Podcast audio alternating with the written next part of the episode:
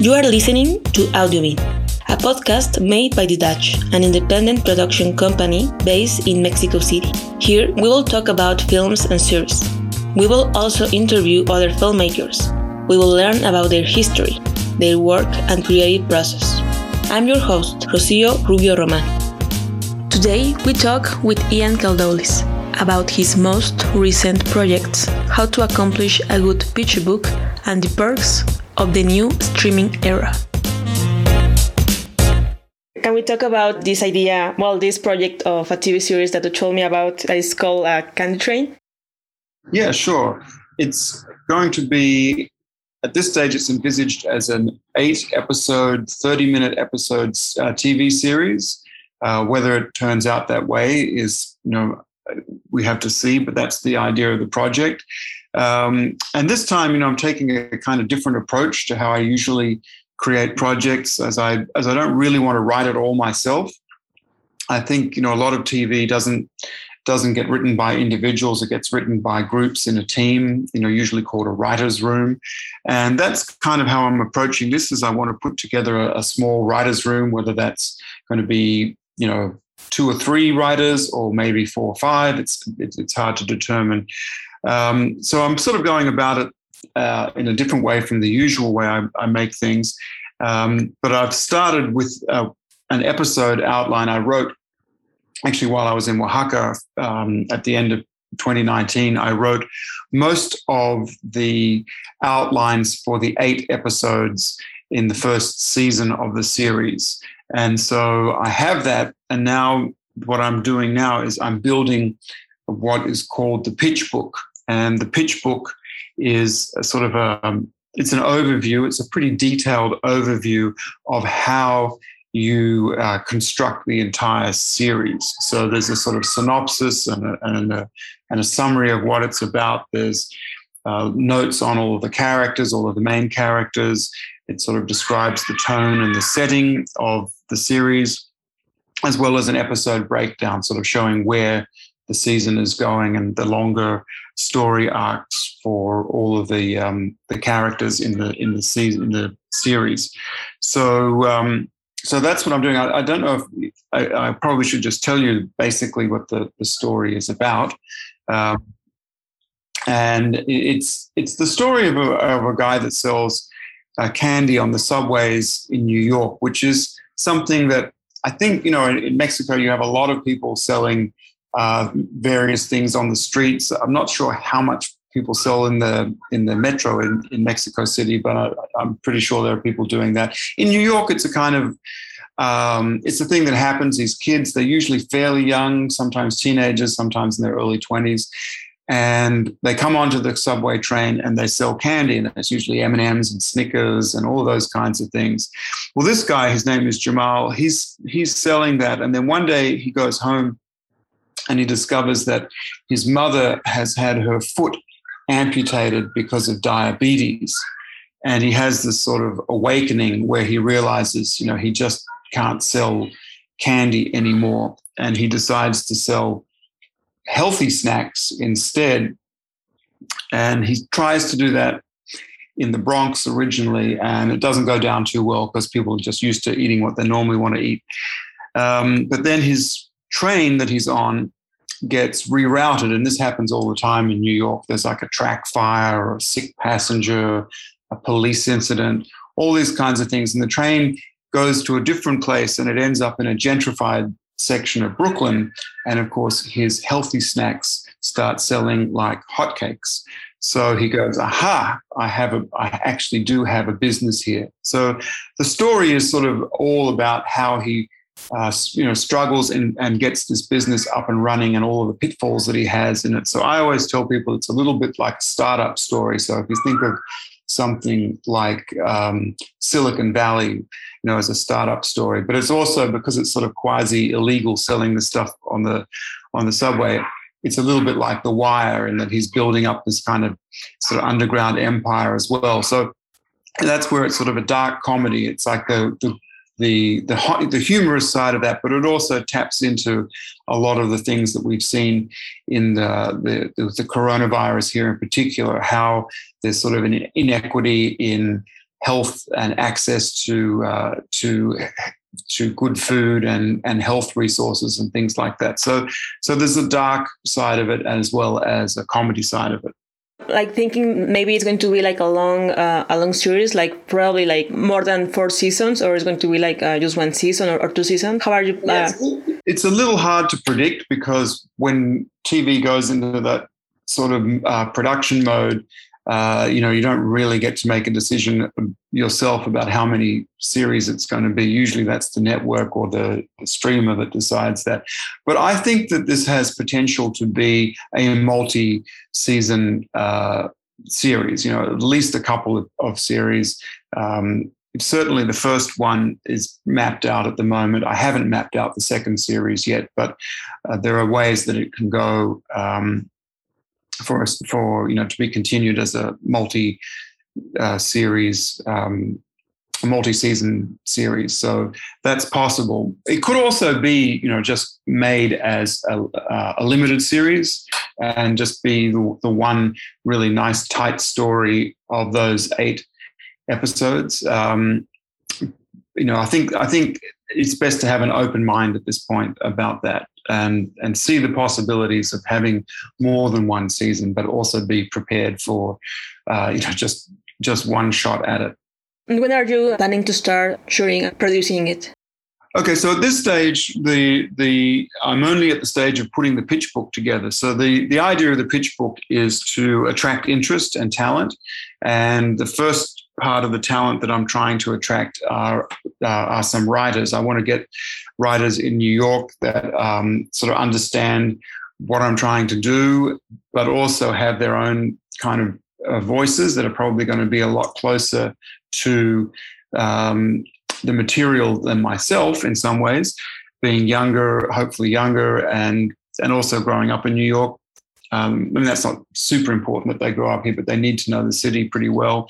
And so I'm looking at, at various places to build the team. I've been working with a group here that run the Hip Hop Film Festival. I'm hoping that I can pitch them and get some help from them and also scout some talent through that. So that's really the first phase. And then once you know, once I have the pitch book in place, uh, not only will be looking for talent, but I'll also be pitching it directly to um, various production companies that that might have, say, a first look deal with uh, a streaming uh, platform or or a network or something like that. I think this is more of a streaming show than a network show, but um, but that's sort of where it's at at the moment. So it's really a question of building those things up, and then you know, there's a number of ways it can go. If if it's looking promising, I will try and raise more development money, um, and then really, you know, write the series that way.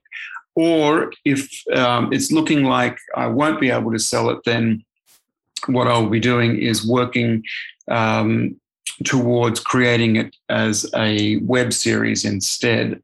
And you know that way, uh, that will probably be a crowd-funded uh, exercise, and I'll produce a pilot um, as a web series, and that pilot would likely be broken up into very short episodes. So that would be may, maybe six five minute episodes that would then constitute a single 30 minute episode for a TV show. So that if it goes onto the web and as a web series, it'll be much, much shorter um, increments. So that's important for the writing to be able to, to you know do it both ways, to be able to make it a 30 minute continuous thing and then also to be able to break it up into little segments if it's going to be made that way.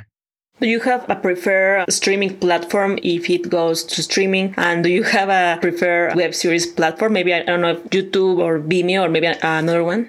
Yeah, I mean, at this stage, there, there are a couple of of streamers I'm looking at. I don't really want to mention them by name at the moment, um, but there's big ones and small ones, and it it really depends uh, a little bit on the writers' room that I put together.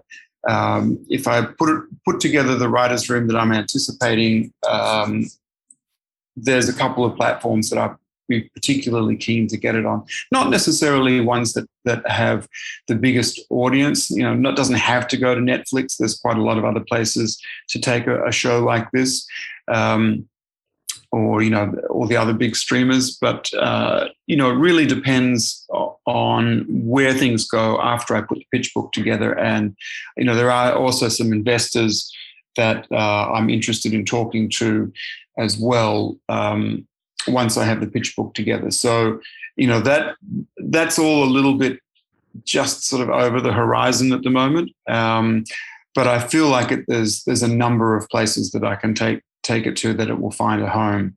Um, but I just don't want to. I just don't want to put them out publicly yet. I think it's a little premature for that. Maybe this question I should have asked you before, but can you talk about a little bit about like in general terms what a pitch book has to need like to accomplish its purpose? yeah, sure. There's there's there's a number of things that you that you want to have in a pitch book, and and actually, if any of any of your listeners are on Stage 32, which is a sort of social media kind of platform for filmmakers, they have quite a, a large number of resources around pitch books. But essentially, you know you're giving people um, an overview of the entire project in your pitch book so you you want to give them a, a, synopsis around the story you want to give them a breakdown of the characters the key characters that are in there you want to describe the tone and setting you know this is going to be a dark comedy it's set uh, in both New York City subway, which is kind of where uh, New York City subway is kind of a great equalizer. You get rich people and poor people and all kinds of people in the subway. So it's set a lot in there, but it's also set in the world where people that don't have access to finance live. So, you know, the lead character doesn't have a bank account. He's sort of living on the borderline of, of poverty. Um, and so it sort of looks in, into that world and how he survives that way and how he gets his hustle together and also you know uh, looks at sort of you know once you do get a bit of success in that world what are what are your relationships like with the people around you they get jealous some of them are involved in his business so there's that kind of setting and tone is important as well um, and then you need to give give a, uh, a breakdown of the episodes how you see everything uh, unfold over the entire series so those are the sort of the most important uh, elements of a pitch book someone that uh, I mean, you need to tailor your pitch book according to whoever you're meeting. So, you know, if you're meeting producers, you'll put it one way. If you're meeting, you know, streamers, you'll put a, you know, a different emphasis here and there.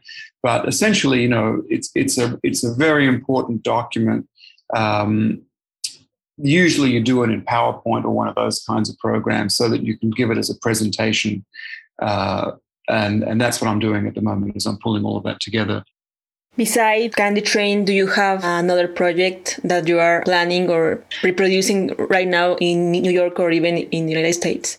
Uh, in the US, I have another script that I'm also working on um, developing uh, more of a pitch book, but also I'm at the, I've written the this is a slightly different approach. I've written the pilot first, so I have the complete pilot episode um, and that's uh, an, an, hour long, um, also a dark comedy, but it's an hour long uh, TV series that's actually set in Florida.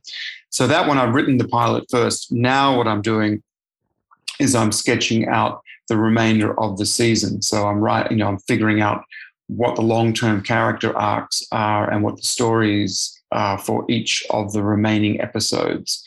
And then once I've done that, then I will put a bit pitch book together for that one. That's a more complicated project. It's called um, The Sinking of America, and it actually won uh, the short script uh, award in the Oaxaca Film Festival a few years ago. Uh, before they had a TV category, but it was it was written, you know, as, a, as an hour long episode, so it fit into their uh, short script um, category and it won that category. It's sort of been sitting around for a couple of years and it's time to uh, dust it off and get it out there. Uh, it needs a, it needs the kind of you know love and attention um, in a way that uh, I haven't had time for in the last couple of years, but now I'm hoping to put it back onto the front burner, sort of just after Candy Train, and um, I'm looking at at spending time on that over the next couple of months as well. And then the other thing that I have, which you're probably more familiar with, is that short film, which I'd like to shoot in uh, in Mexico, which is the uh, Angel Share Project. So that's the that's the working title for that one, and that's a short, which I think will be about 15 15 minutes.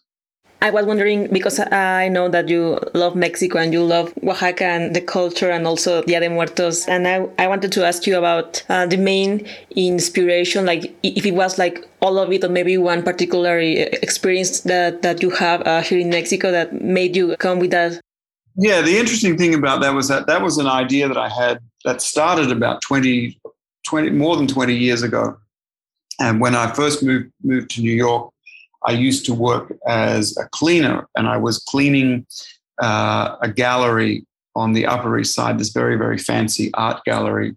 And they had a performance at the art gallery with a harpist. And the harpist was actually was a German woman, and she was the antithesis of everything you expect about a harpist. She was not angelic. She was very down to earth and she complained constantly about having to lug this huge instrument around and how inconvenient it was for her to have this instrument in New York and drag it all over the city. So she was sort of she was sort of the opposite of what you would normally expect as a harpist. So she was sort of the, the inspiration for it. And I worked on it for a while and I had thought about filming something elsewhere. And then finally, when I was in in Oaxaca, and I was down there for the Day of the Dead. Um, it sort of all came together because it, there was the connection with this fallen angel, finding her playing the harp, and him being thrown, you know, deciding he was bored in heaven and coming to earth, and hearing her angelic harp music, and discovering discovering this very unangelic harpist playing the music but then when I was there in Oaxaca with the Day of the Dead, this whole connection between, you know, earth and heaven just seemed a lot more uh, coherent. And that's why that story developed. Uh, and I was actually able to complete it, whereas I'd been sort of sitting in my brain and on paper for two decades. It finally kind of came together by being in Oaxaca and sort of making that connection between heaven and earth. And I you know, won't give away the whole story there, but um, it just made so much more sense to set it in in in Oaxaca in Mexico uh, than anywhere else because it doesn't really it doesn't really make the same kind of sense in, in, in other places. So that's really kind of what inspired that. Um, and obviously, you know, making trying to make something in Mexico is very appealing to me because I love spending time in Mexico and I love, uh, you know, just the Mexican culture and particularly the, the Oaxacan uh, culture as well. Uh, so this would be a project, you know, that would be done uh, in at least the way I would hope to do it would be making it with Mexican filmmakers and making it with Mexican talent and shooting it in Spanish and giving it, you know, as much authentic, authenticity as possible. Um, to you know for a somewhat fantasy kind of film. Um, so that's my hope for that. I was wondering if you could maybe tell some suggestions for someone that want to write, for example, a story that takes place maybe in, Canada or another place. What do you suggest for us as writers? Do we need to maybe travel there often, or do we need to uh, to read more? Like as an Australian in New York that writes a story about in Mexico, how do you see all of the process of writing? Yeah, I mean, it, all, it, it always helps to travel if you're going to write about a place. I mean, for my thing that I have set in Florida. Um, uh, you know, originally I wrote most of the script and then um, I decided I needed to go down to Florida and, and explore the, the town that it, that the, the show is set in. I mean, obviously, you know, that's difficult to always do if you don't have the finances to travel. Um, you know, it can be very difficult, but obviously doing as much research as you can is very important. And I think the other thing that's important is, you know, and, and, it's actually easier in nowadays with technology, is to kind of reach out to people that do live there and, you know, talk to them, communicate with them, get some understanding from them whether or not you know what you're working on and writing makes sense to them you know um, you know and, and, understand their feedback and, and try and really use that feedback to help you i mean uh, i think a lot of people believe that you can only write from your own experience. And I think experience is very, very important. But also, what's very important with writing is to have imagination. And I think we're living in a time when uh, imagination is not as um, valued as it has been. Uh, I think that, that it's very important to try and engage your imagination as much as possible and then you know reach out to people and, and see if they think what you're creating is authentic and take their word uh, and and use their um, their criticism and, and and comments and things to try to try and constantly uh, improve it. I mean, all all writing is um, you know is something that requires rewriting. You know, I've, I've never written anything where the first draft is fantastic and perfect and and you know something that we run with and, and particularly in film you're going to be rewriting and rewriting things many many times so you know my advice is if you can go to the location and if you can't try and reach out uh, and and get comments from people that are there and and and get their perspective I would like to know more about your writing process. For example, how do you get the idea for a first script? Do you maybe get first a good character in your mind, like a good storyline for that character, or maybe you start with a theme or a topic, or maybe, I don't know, like a place or an idea or a, or a message? Yeah, it varies a little bit, but but usually I don't usually come I don't usually start with a message. That's not usually my my starting point. Usually it starts with either seeing someone do something unusual or just thinking about some some way of doing something unusual. Like as I mentioned for the angel share story, it was meeting uh, a harpist who just did not act like a normal harpist or the way you imagine a harpist would be. Uh, for Candy Train, I don't think I ever met a guy selling on the uh, candy on the subway that way, but it, I think there was some kind of just a feeling around you know, seeing everybody here eating all of these sugary um, things that people love to eat. I think also Mexico too has kind of a sugar, a, a sweet tooth, much like we have in, America. Um, and uh, and just sort of thinking about the impact of that, and and that kind of that kind of triggered that story. And then you know, I think one of the th- the key things for me is to try and kind of get inside the head of the lead character and look at things from the point of view of the lead character, and then that will lead you a long a long way. Um, and then I think you know the other things that, you know obviously if you're telling an individual story, that lead character is may be enough, and sometimes that that works for shorts for shorter pieces. But any story is going to have to have conflict. It's going to have to have uh, things that are challenging.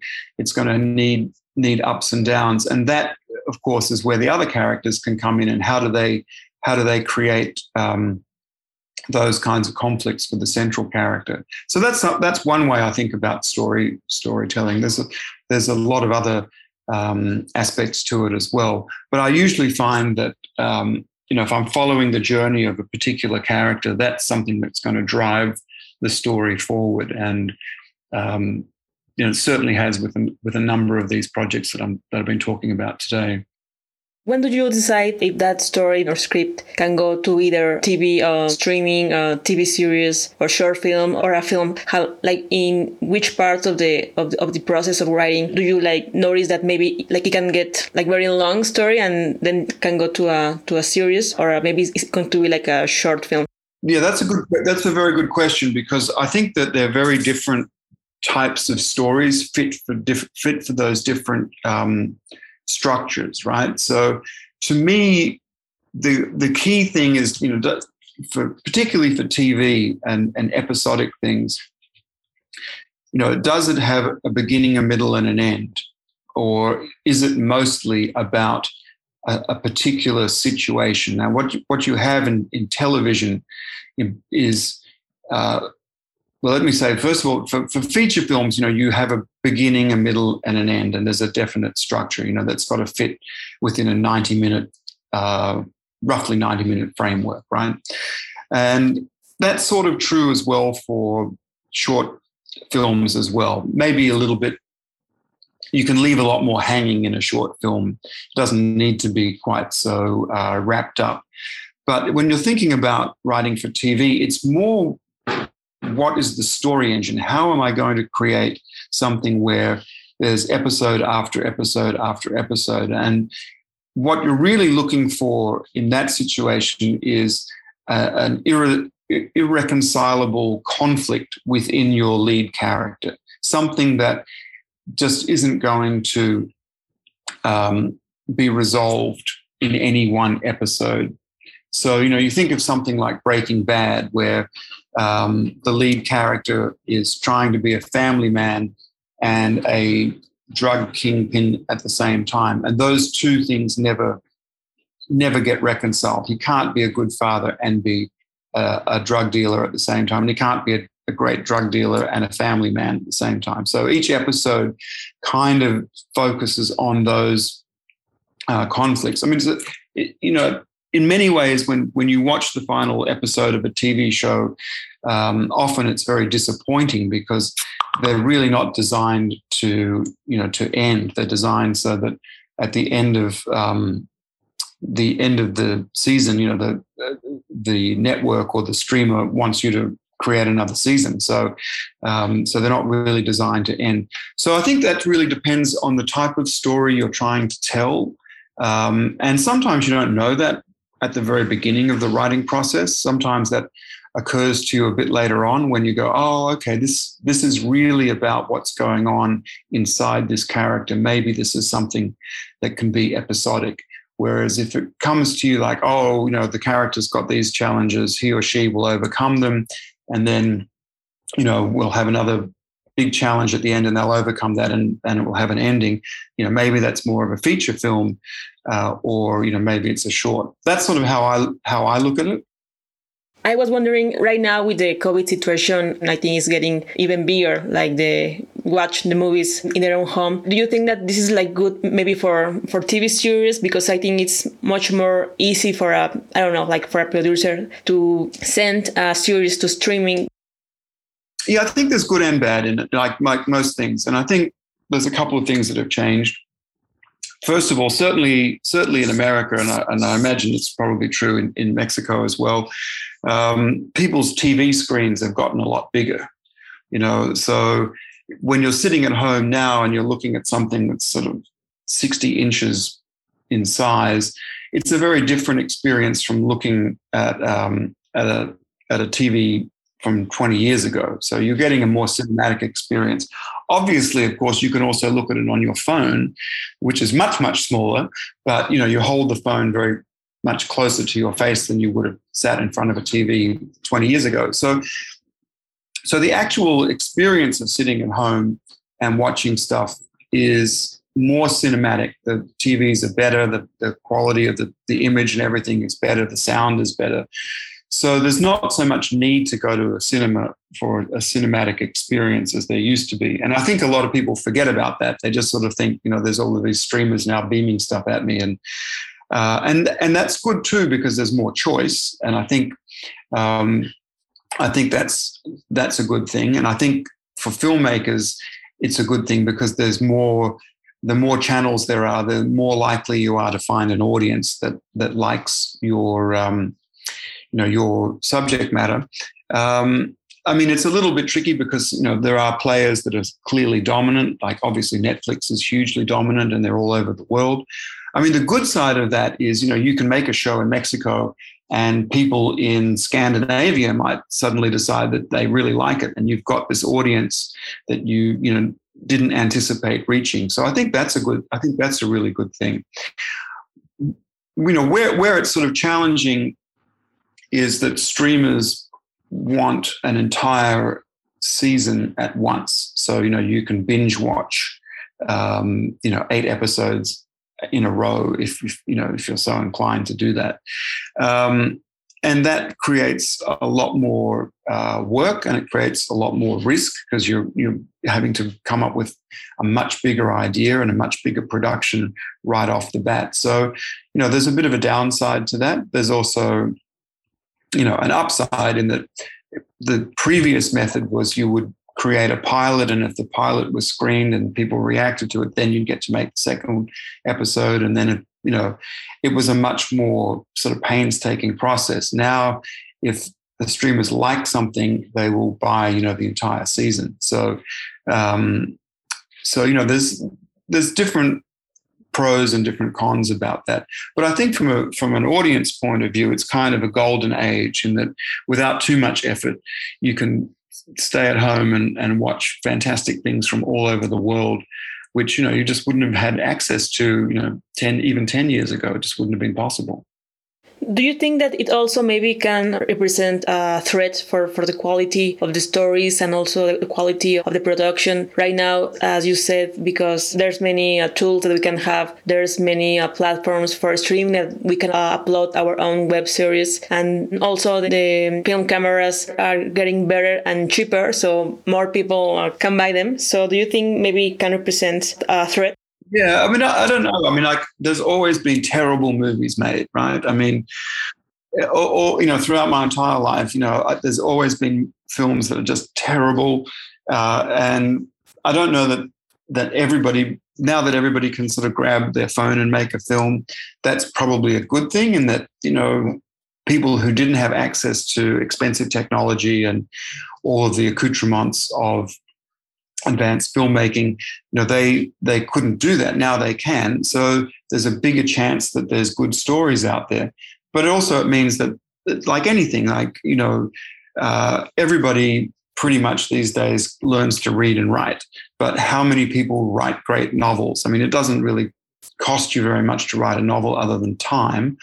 Um, but how many novels are really good? And you know what what is good? I mean, everybody has a different opinion on what they like and what they don't like.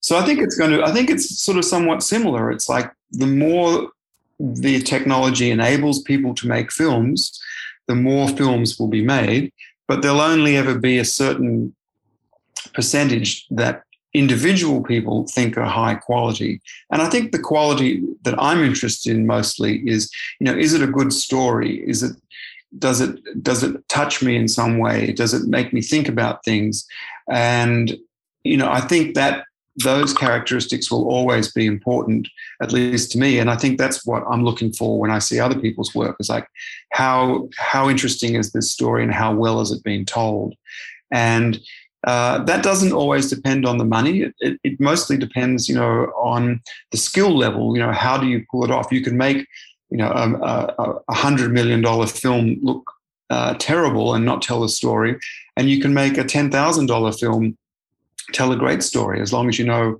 know what you're doing and and and do it well.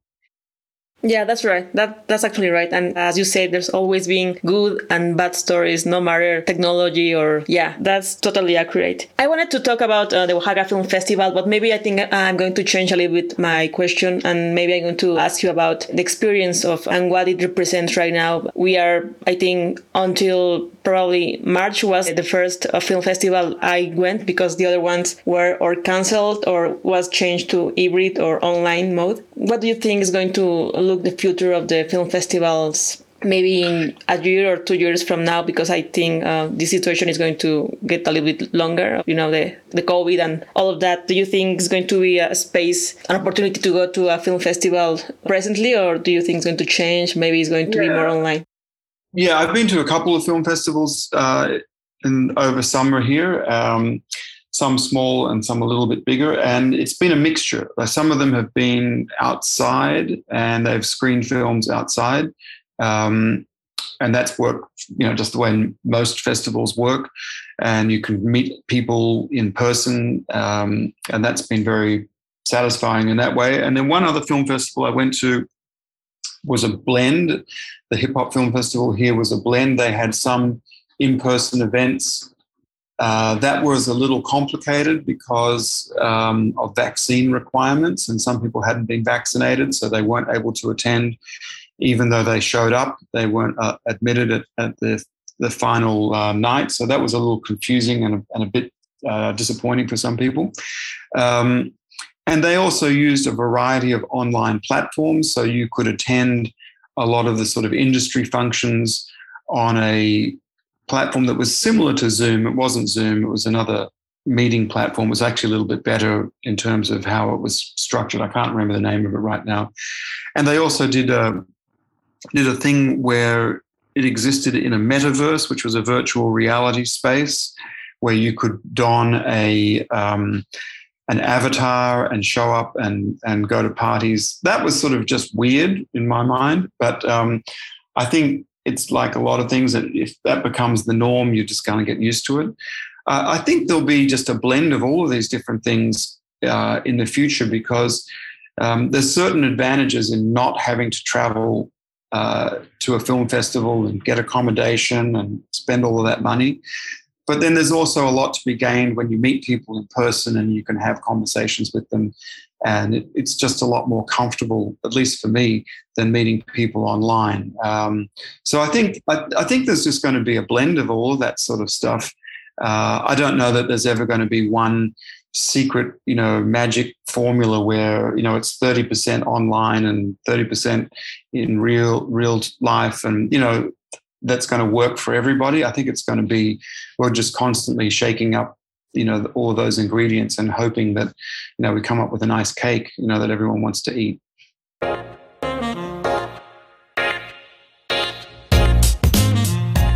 Thank you for listening to Audiobean a podcast made by the Dutch and produced in Mexico City, hosted by Rocio Rubio Roman. If you want us to keep going, please listen and subscribe. You can email us at audiobean at thedutch.com. Jazz music by Bensound.